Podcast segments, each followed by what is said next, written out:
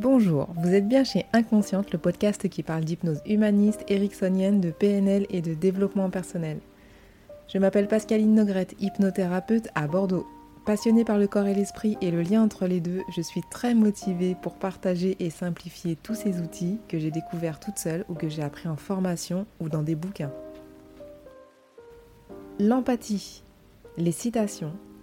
Je me sens plus heureux juste d'être moi-même et de laisser les autres être eux-mêmes. Carl Rogers.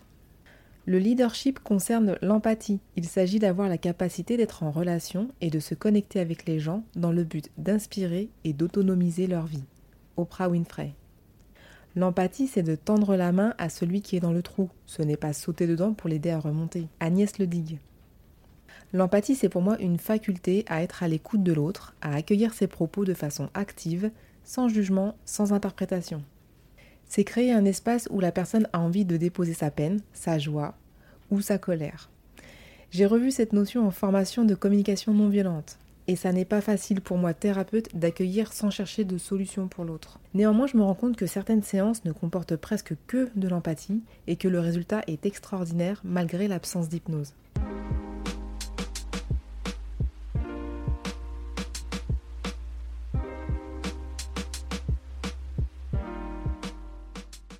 Christina me demande comment être empathique avec son ami qu'elle n'a pas vu depuis des années. Il y a d'abord des règles pour pouvoir être en empathie avec quelqu'un. Déjà, avoir envie de le faire. Si la personne vous agace, qu'il y a des contentieux non réglés ou que vous savez que vous allez juger cette personne, ce n'est pas la peine. L'empathie reste un élan du cœur. Si vous n'êtes pas bien posé dans vos baskets, il y a un moment où ça va vous saouler. Être disponible, ça revient un peu au même que l'envie. Pensez bien que le langage non verbal, c'est plus de 90% de notre communication globale. Donc si vous n'avez pas le temps, que vous êtes pressé, que vous êtes stressé, agité, en colère, eh bien ça va se sentir. Et la personne en face ne va probablement pas se sentir à l'aise, ni déposer sa parole aussi largement qu'elle l'aurait souhaité. Pratiquez d'abord l'auto-empathie, c'est-à-dire l'empathie envers soi-même. Laissez pisser votre chacal suffisamment, c'est-à-dire vous lâchez sur les reproches, les jugements et les interprétations. Apportez-vous de la douceur en accueillant vos sentiments, sans jugement, puis dégagez le besoin insatisfait qui en découle, et le must, trouvez des stratégies pour satisfaire ce besoin. Il y en a plus que vous ne le pensez. Laisser pisser son chacal, par exemple, ça veut dire euh, faire des reproches, de dire euh, mais qu'est-ce qu'elle est conne celle-là, euh, mais qu'est-ce qui m'énerve, de toute façon c'est toujours la même chose, tu ressembles à ta mère, etc., etc. Vous connaissez bien. Pour s'apporter de la douceur, l'exemple, ça serait bah oui, j'ai raté, c'est pas grave, en fait, je suis qu'un être humain. Bah ouais, je suis en colère. Et je suis en colère parce que je n'admets pas ce genre de choses. Mais euh, j'accueille ma colère et je la dépose. Dans le cas des stratégies, euh, je souffle un peu, je fais de la cohérence cardiaque, je fais de la méditation, je fais des pompes, je vais danser, je vais appeler une copine. Si vous êtes habitué à être à l'écoute de vous-même, autant des parts chacal que des parts girafe, vous saurez le faire avec l'autre.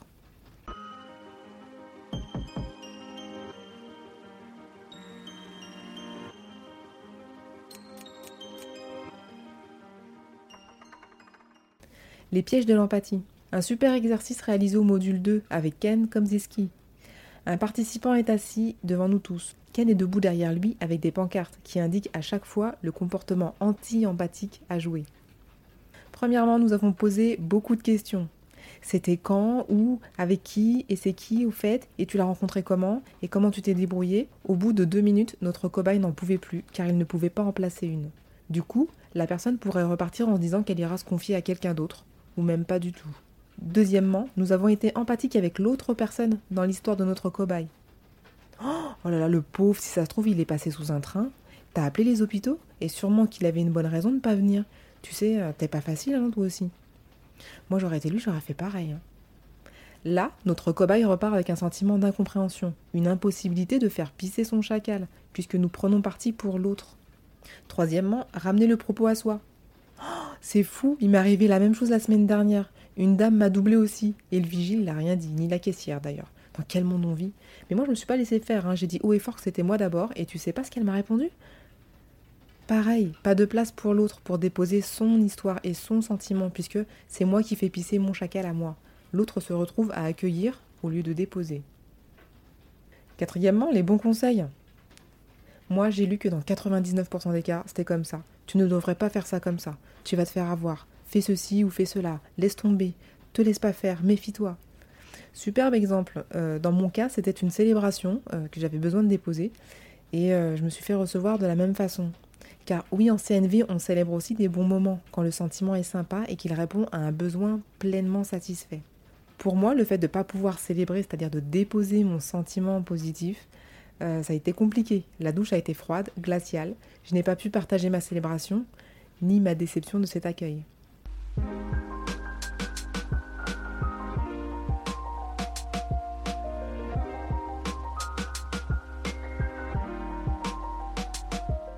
Alors les solutions, plan B dans toutes les situations, le Joker c'est appeler un autre ami, pratiquer l'auto-empathie et déverser des pages d'écriture, ou alors se taire et célébrer un autre moment. Ce dernier point me renvoie à mon hypersensibilité, acceptée il y a quelques petites semaines à peine. Fabrice Midal explique très justement qu'il ne faut pas ouvrir son cœur à tout le monde. Je vous rappelle les citations. Je me sens plus heureux juste d'être moi-même et de laisser les autres être eux-mêmes. Carl Rogers. Le leadership concerne l'empathie. Il s'agit d'avoir la capacité d'être en relation et de se connecter avec les gens dans le but d'inspirer et d'autonomiser leur vie. Oprah Winfrey. L'empathie, c'est de tendre la main à celui qui est dans le trou. Ce n'est pas de sauter dedans pour l'aider à remonter. Agnès Ledigue. J'espère que ce nouvel épisode vous a plu. Vous pouvez aussi profiter du chapitrage sur cet épisode si vous l'écoutez sur Ocha ou Apple Podcast. Soutenez le podcast Inconsciente afin qu'il soit écouté par le maximum de personnes et à me suivre sur Instagram, Pascaline Hypnose. Laissez un commentaire, je serai ravie de vous lire. Partagez-le si vous pensez qu'il peut faire du bien à quelqu'un. Et si vous êtes sur Apple Podcast, alors là vous savez que les étoiles, c'est la vie. Merci et à bientôt.